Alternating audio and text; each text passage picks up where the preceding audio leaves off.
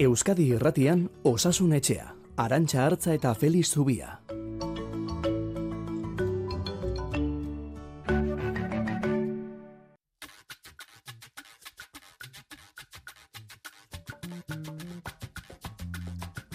Kaixo, egun on daizuela denoi.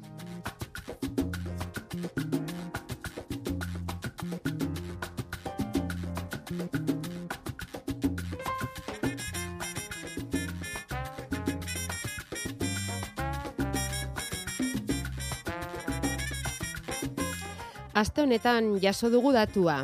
Munduan sei pertsonatik batek arazoak ditu aurdun gelditzeko. Arazoa edo ezintasuna. Osasunaren mundu erakundeak emandako datua da. Antzutasuna arazo handi bihurtzen ari da osasun publikoaren alorrean.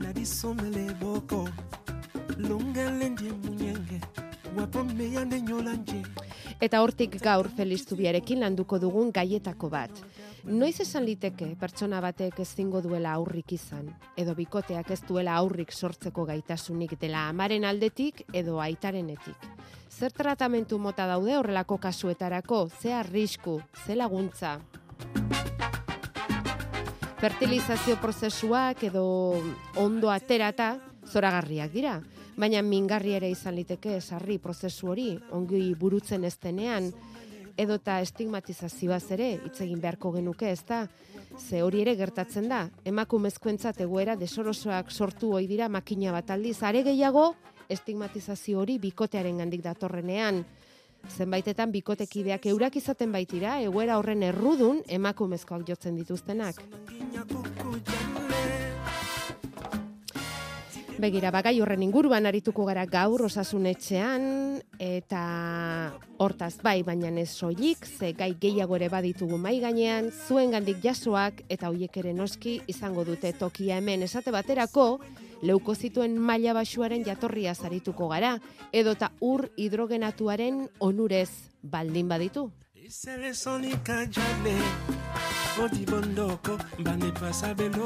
Eta horrez gainera gaur, gaixoen egoera funtzionalak duen garrantziari egin nahi diogu tokia pasko igande honetan. Felistubiak aurreratu digunez, gaixoaren sasoia zenbatekoa den neurtzeare bai baitago era objetibo xamarrean.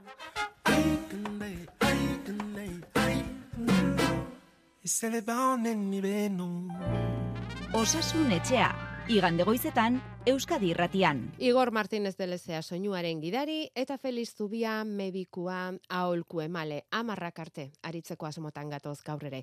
Feliz Zubia kaixo egunon. Egunon. Zer modu joan zaizu ba astea? Ondo, guk ere dugu gure- lan, jai, nola joan da? Bai. E, ba, gure, badakigu guretzat egun gorririk ez dela izaten, Huh, ospitale ez dela gaiko izten, aha. eta horrelanean ibiltzera tokatu zaigu, Denetik egin ba, duzu pixka bat orduan. denetik pixka bat, bai. Bai. Eta guardiaren bat ere baitartean, eta... Bai, bueno. noski.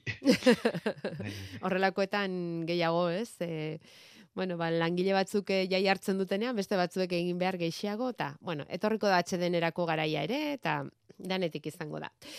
Bueno, mm, Felix, aurreko astean, e, ez dakit, entzuleko goratuko dute agian, bestela esango dugu, e, aztertu genuen laurogeita hamar urteko pertsona baten kasua, eta laguntza eskatzen ziguten, egoera horretan zer egin erabakitzeko, e, sendatzeko bi aukera aipatu zen izkigun, sendatzeko edo sendatzeko bidean jartzeko, eta bat zen ez hain erasokorra, sendabidea esan dezagun, baina ez da hain eraginkorra ere, eta bigarrena zen ebakuntza gogorrago bat egitea emaitza hobeak izan zitezkelakoan bere arrisku eta guzti. Eta horra aipatu zen igun, interesgarra izango litzatekela pertsona horren egoera funtzionala edo sasoia nolakoa zen jakitea. Eta hori ere neurtzea badagoela. Hortaz, hasi nahiko genuke gaurko saioa, Felix. bai e, bueno, medikuntza aldatuz doa, e, bizitza ere aldatuz doa, ez? Eta pentsatu behar dugu, ba, duela hogeita bost urte, edo duela hogeita urte, ba, pertsona batek larogei urte zituenean, ba, esaten genuela oso zarla zerla, ez? Eta gauza batzuk ez ziren, ba, burutik pasa ere egiten, eta gaur egun berriz, ba, irurogeita magostu edo larogei urteko pertsona bat sasoian dagoela esan genezake. Akaso Bai. askotan behintzat ez, Bai. baina bestetan ez. Eta orduan, e, guzti hau erabakietan neurtu beharra dago, ez? Oda, geroz eta baliabide gehiago ditugu, geroz eta tratamendurako aukera gehiago ditugu, eta gauza da ze pertsonari zer eskaini bere onura bilatuz, ez? Hau da beti, e, medikuntzan beti dago joku bat arrisku eta onuren artean, hau da zer den ona, zer den txarra, zer duen mesede eta zer duen kaltegarri, ez? Eta hori balantza bada. Eta kasu bakoitza erabakitza ez da erraza izaten, baina neurtu beharra dago. Eta hori neurtzeko, ba, bi gauza neurtzen ditugu guk beti. E, alde batetik, bezen bat gaixotasun dituen. Ze ikusten ditugu pertsona baita ere, e, gaixotasun bakarra oso larria ez dutenak, Mhm. baina asko pilatuta egoera arriskutsua izan litekeena, ebakuntza batetarako adibidez. Bai. Edo beste gauzak egiteko, ez? bai. Horri komorbilitatea esaten diogu. Hau da, zenbat gaixotasun dituen eta zer larritasunekoak. Eta beste alde batetik dago, bai, eta beste alde batetik dago, e, sasoia bera, ez? Funtzionaltasuna zer egiteko gauza den. Bai. Eta bueno, ba, bi gauza neurtu ditzakegu. Orduan, komorbilitatea neurtzeko, e, bietarko eskalak dauzkagu.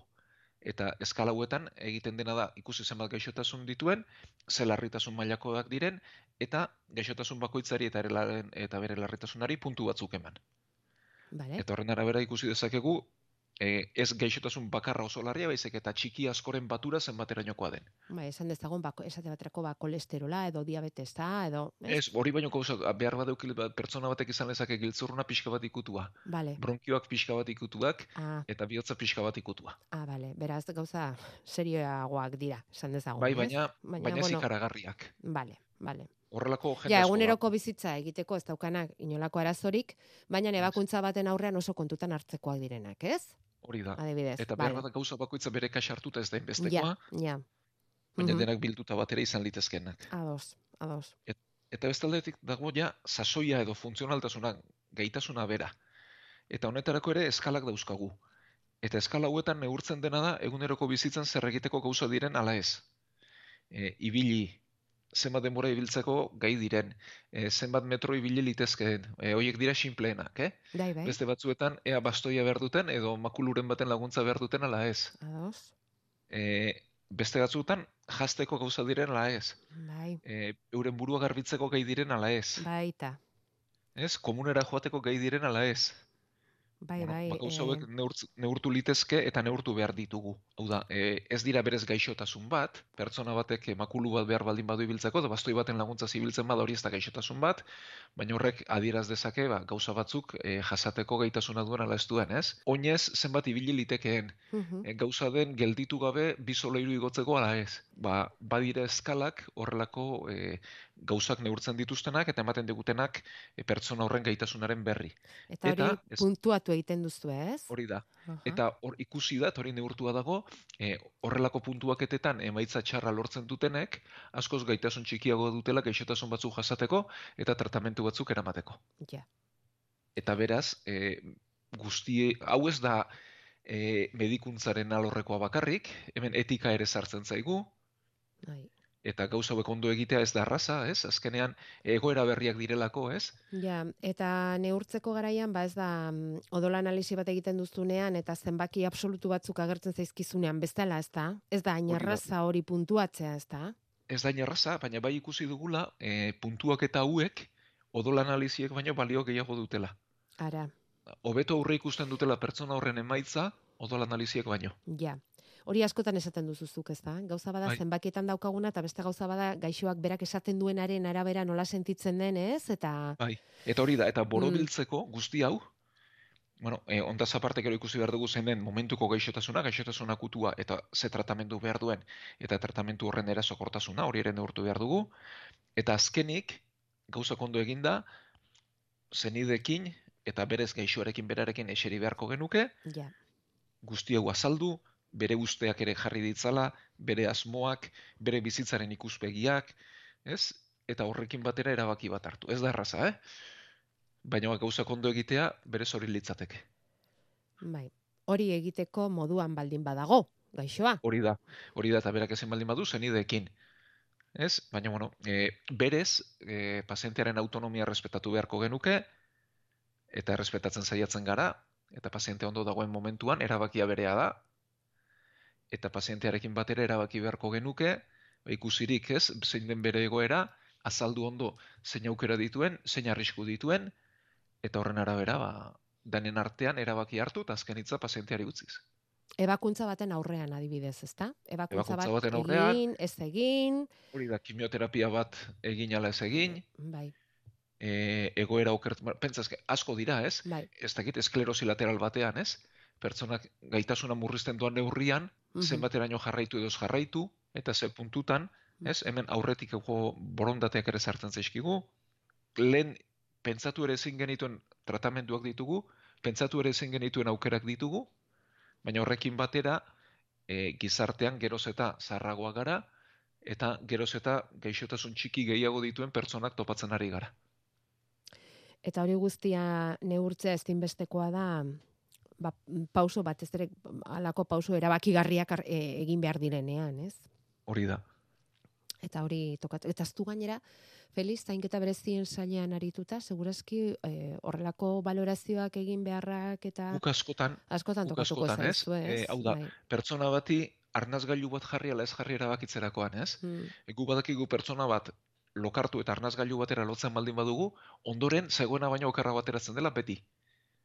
Hori, orduan, guzti hori ere neurtu behar daukagu, ze aurreko bere egoera txarra baldin bazen, okerragoa Baina digu beti. era berean bizirik irauteko modua horixe izan liteke. Bai, hori da. Orduan, balantza horretan, ba, erabakiak hartu beharra izaten da, eta horregatik, e, aldela erabaki hauek patxara gehiago sartzea gustatzen zaigu. Bai, bai. Ez? Baina zoritxarrez horrelakoetan ez askotan izaten, ez da denbora- aukerarik izaten. bai, erlojuaren kontra hartu beharko dira erabaki asko, ez da?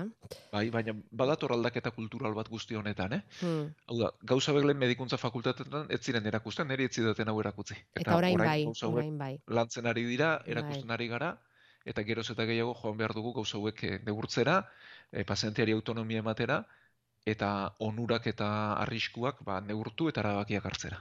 Bai, eta horregatik eh, lehen aipatu duzun eh, pazientaren aurretiazko borondatearen bat, dokumentu hori, bai, egitea komeni, ez?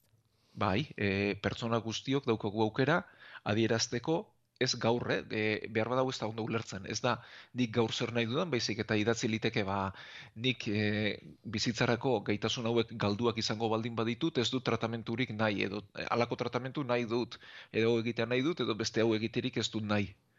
Ez? Eta hori idatzita utzi liteke, eta hori e, erregistro batean gelditzen da, eta gero horrelakoren bat gertatzen baldin bada, derrigorrez hori betetzera e, legez, ba, behartua gaude eta betetzen dugu noski. Eta erresten ditu gauzak, segurazki, Feliz. Asko. Familiarentzat, medikuentzat, norberarentzat, ez da, azkenean, egoera hori aurretik erabakita edukitzeak. Bai. Bai, e, dokumentu horrek duen beste ataletako bat da, e, nik e, erabakitzeko gaitasunik ez badut, nire izenean erabaki hartzea nahi dudan pertsona halako da. Hori ere idatzi liteke. Hau da, Mhm. e, ba, nire ingurukoen artean norbaitekin konfidantza berezia baldin badut, ba idatzi nezake nik egoera honetan, halakok edo bi, bi pertsona hauek erabakitzea nahi dut. Eta hori idatzita utzi liteke, eta horrek ere errazten digu, ba, horrelako gertaera bat dugunean. Bueno, eh, erraza da esatea, eh, gero egoera zailak dira eta eta bizitzea tokatzen denean ba, ba gogorrak ere bai, baina bueno, esan duzuna hasiera hasieratik gauzak asko aldatzen ari dira eta kultura ere bai, eriotzaren inguruan, eriotza aurreko erabakien inguruan, osasungintzan eta zalantzaren ba baldin baduztue, gehiago sakontzea nahi izan ezkero dena delakoa, badakizuen on gauden osasunetxea, abildua eitb.eus. Euskadi Irratian Osasun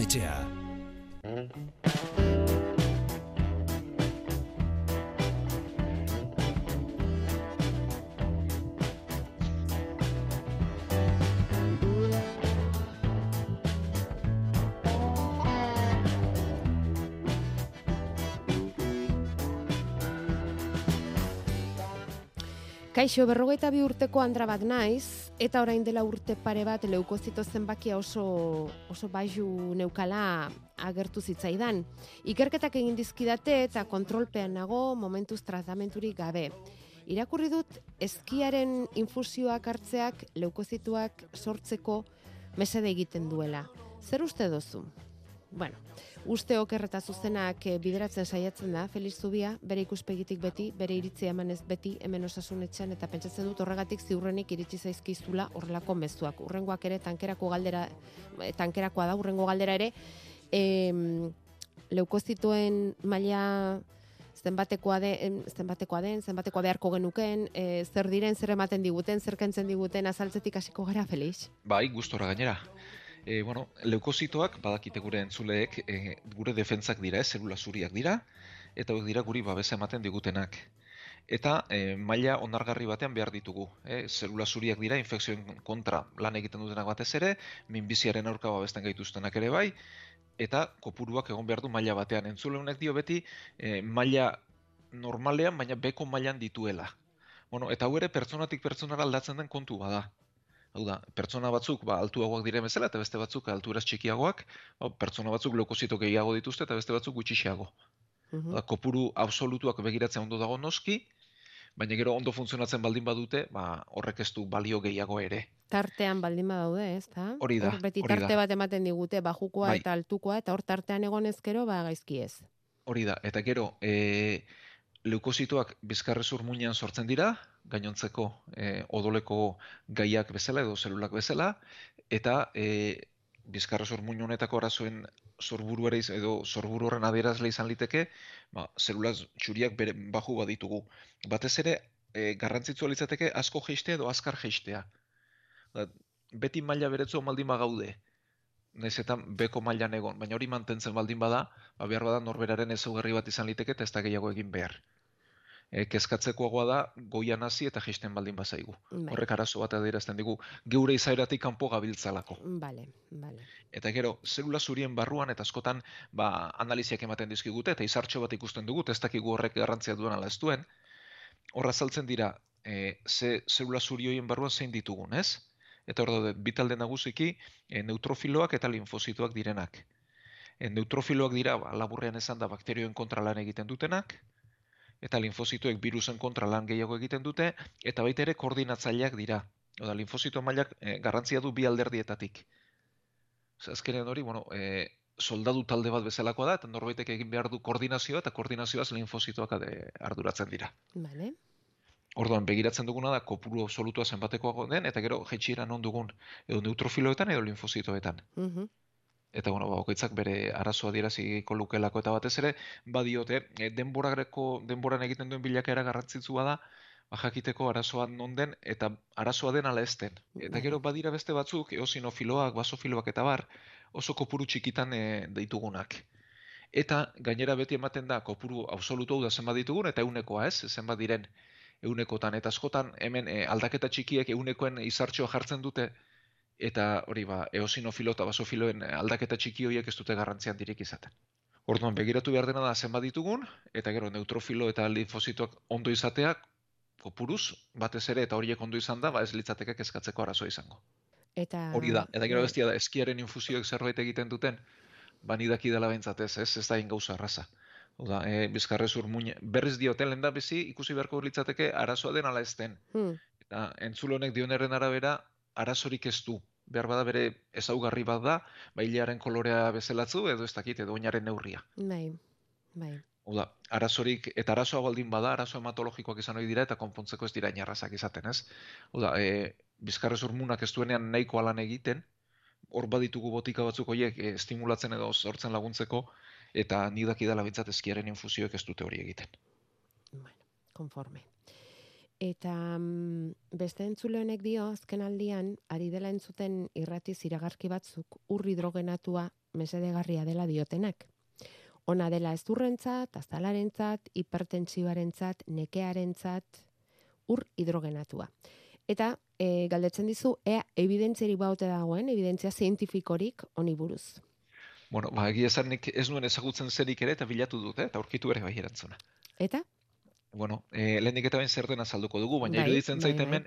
Ze ur lehenago iritsi dela, oxigenatua eh, bai, baina hidrogenatua hori ez genuen Ba. ezagunak eukere.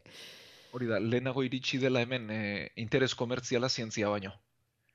Da, eh, harrituta gelditu naiz, eh? badira komertzialki ur hidrogenatua saltzen duten markak. Eta Ah. botiletan etxean, erosi liteke dendetan etxean edateko. eta badira makinak etxean ur hidrogenoduna egiteko ere. Bale, Bueno, orduan, eh, zer egiten du ezkenean, ba, urari hidrogenoa gehitu. bale. E, pentsa, ba, adibidez, e, ur gazdunak izan ohi dira, ez? Bai, Bueno, ur horiek e, gaz hori bikarbonatu izan ohi dute, hori artifizialki gehitzen zaienak, bai, ez?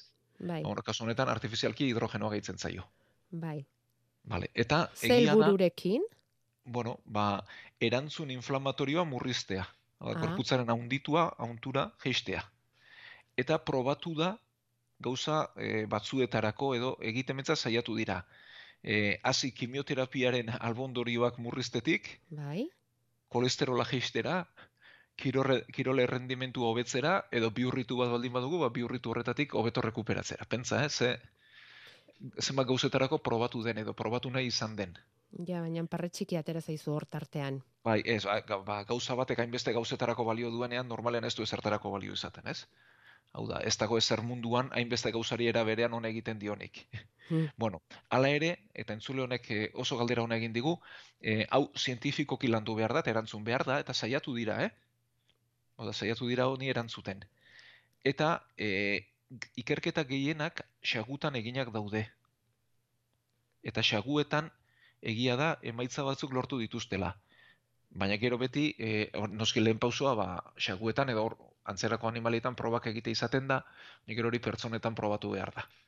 Eta pertsonetan egina dauden probak oso kalitate bajukoak dirau da. Amarra amabi pertsonetan probatu dute eta hortik ezin da emaitzarik atera. Noski. Baina prozesuan dago. Ikerketa Prozesuan dago, prozesuan aztertzen dago. ari dira, Aztertzen ari dira. Hmm. Kontua da, lehenek eta bain ikusi beharko dela zertarako eta zertarako ez, ez, hau da. Ja. Ez dago ezer kolesterola jeistetik, atleten errendimentu hobetzera Ja, pasatzen den. ja. ez? Hori mirakuluzko zerbait izango Bai, litzateke, litzateke, ez? Bai, Bai. bai. Eta gero, Mm. gertatu dena da, ba, xaguetan lortutako emaitza batzuekin, ba, komerzializatzen hasi direla, Ja. ez, hau da. ja. E, lehenago Bueno. iritsi da interes ekonomikoa, zientifikoa baino, ez? E, e, aizu, eta esaterik badaukazu gutxienez kalterik ez duela egingo? Bai, hori ziur, Hori ziur. Bueno, hori ziur, Ez baina digu horre- mesede izugarririk ez digu egingo, hidrogenoduna bai. edateak ez du logikarik, ez? ja. Hau da, norbaitek, ez dakit, ba, nahi baldin badu mm, tabernetan den ur gazdun hori bestea baino, partu dezala, baina horrek ez du bere onura berezirik ekartzen, ez? Bale, bale. Aizu, ba, eskerrak eman behar dizkiogu entzulari, eh?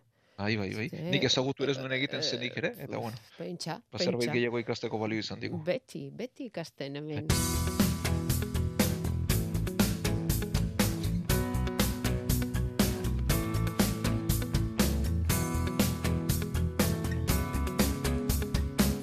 Osasun etxea.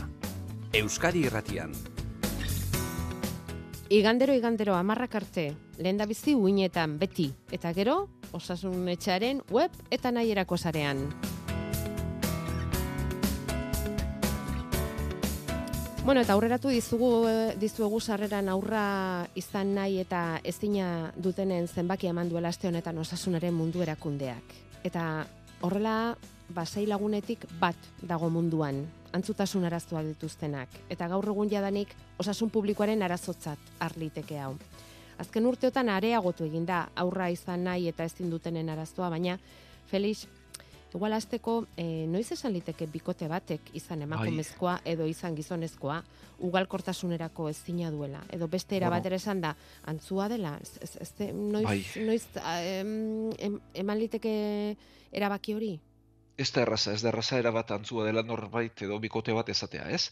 Bueno, e, kopuru batzuk emateko zen niri, zeitik bateko horrek arazoak dituela ezatea, bueno, ba, bai, banakakoa da, neu bikoteka neurtu behar da, ez? Ja, Eta pentsatzen da bikoten euneko amarrak, hau amarretik batek dituela aurdun gelditzeko arazoak, edo, bueno, aurrak izateko, ze aurdun gelditzez aparte, aurrak jaio egin behar, bai, ez? bai, Eta bien lana da, noski, bikote baten lana da. bai.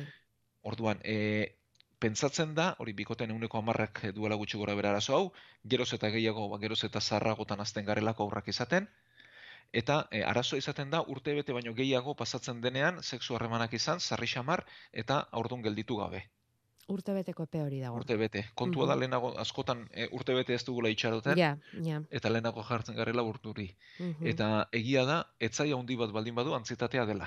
Ja, e, bueno, faktore eta bueno, ikusi da, e, gizonezkoek dutela euneko berrogeita bost edo, arazoen euneko berrogeita bost, emakumeek beste euneko berrogeita bost, hau da, berdindua dago, bai, eta gero, euneko amar, e, baterat ezintasun arazo bat izaten da. Mhm. Hau da, banak hartuta ondo daude, Bai. baina elkarrekin batera ez dute lan egiten gizonezko horren espermatozoideak eta emakumearen obuluak eta gero ugalaparatuko bideak. Ados. Orduan, banatuta daude, zientifikoki, hemen errudunik ez dago, arduradunik ere ez dago, baina arrazoiak banatuta daude. Vale.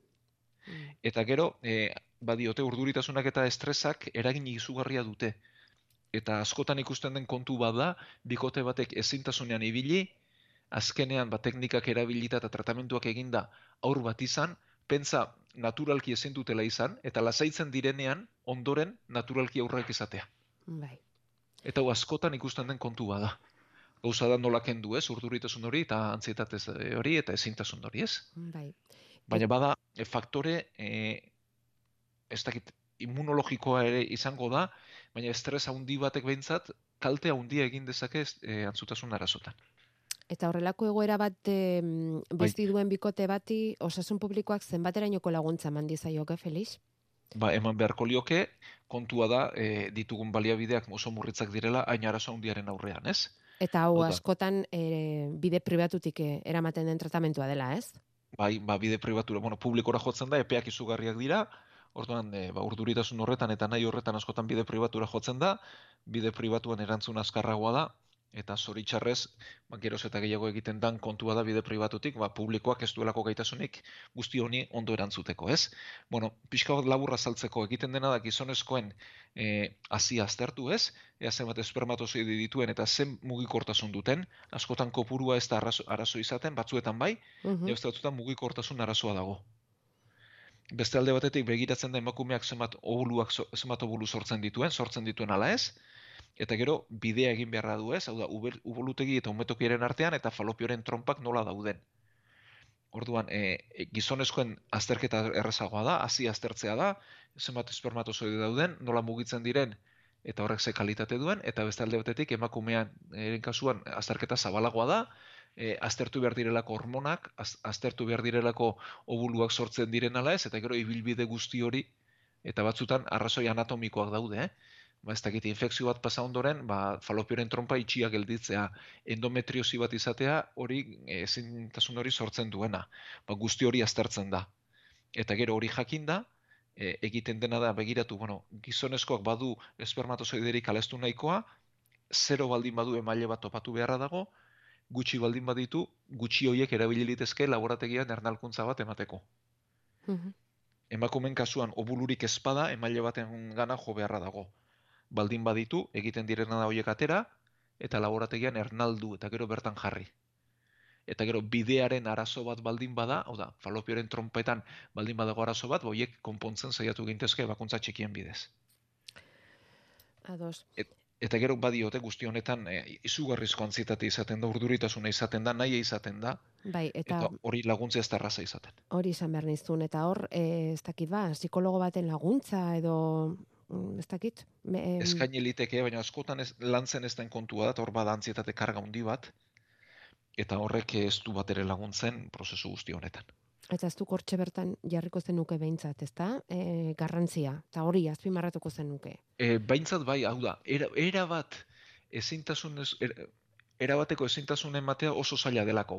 Noski gizonak espadu espermatozoiderik hori garbi dago. Ja, Emakumeako bulurik espadu hori oso garbi dago. ja, ja. Baina Baina erdibidekoetan, erdibidekoetan, ez da? Hori da, e, Ja, karga bueno. psikologiko horrek eh, garrantzia handia izango luke, ez? izugarria du. Mhm, Iz- Izugarria dute ikusten dugu, noski ezintasunak daudela, ez? Bai, baina hau da laburrezateko eta irratian modu askarrean azaltzeko, ez? Hau da, e, ezintasun horiek izan izan da, nola eramaten denak ere eragiten du prozesuan bertan, eh? Eta badakigu antzietateak eta urduritasun horrek hormonak aldatzen dituela, eta horrek eh, kalte egiten diola bai gizonari eta bai emakumeari. bueno, Eta noski errudu, erruduntasun sentsazioek behintzat hemen ez lukete behar, hau ez da inoren errua, mm, eta erruduntasun sentsazio horiek askoz eta antzietate handiago sortzen dute eta askotan kurpil zoro batean jartzen gara. bai. Bueno, ez lukete behar, baina batzutan gertatzen dira, eta eta hori ere esan beharra dago. Bueno, Felix, ez daukagu ba bestetarako betarik, eh? E, denboraki ez egin digu gaur ere, askotan gertatzen zaigun bezala. Eskerrik asko azalpen hoien guztien gatik, eskerrak eh, gaia proposatu di- dizkiguten entzulei, ongi pasai gandea eta gaur zortzir arte. Ba, eskerrik asko denoi eta gaur sortzir arte.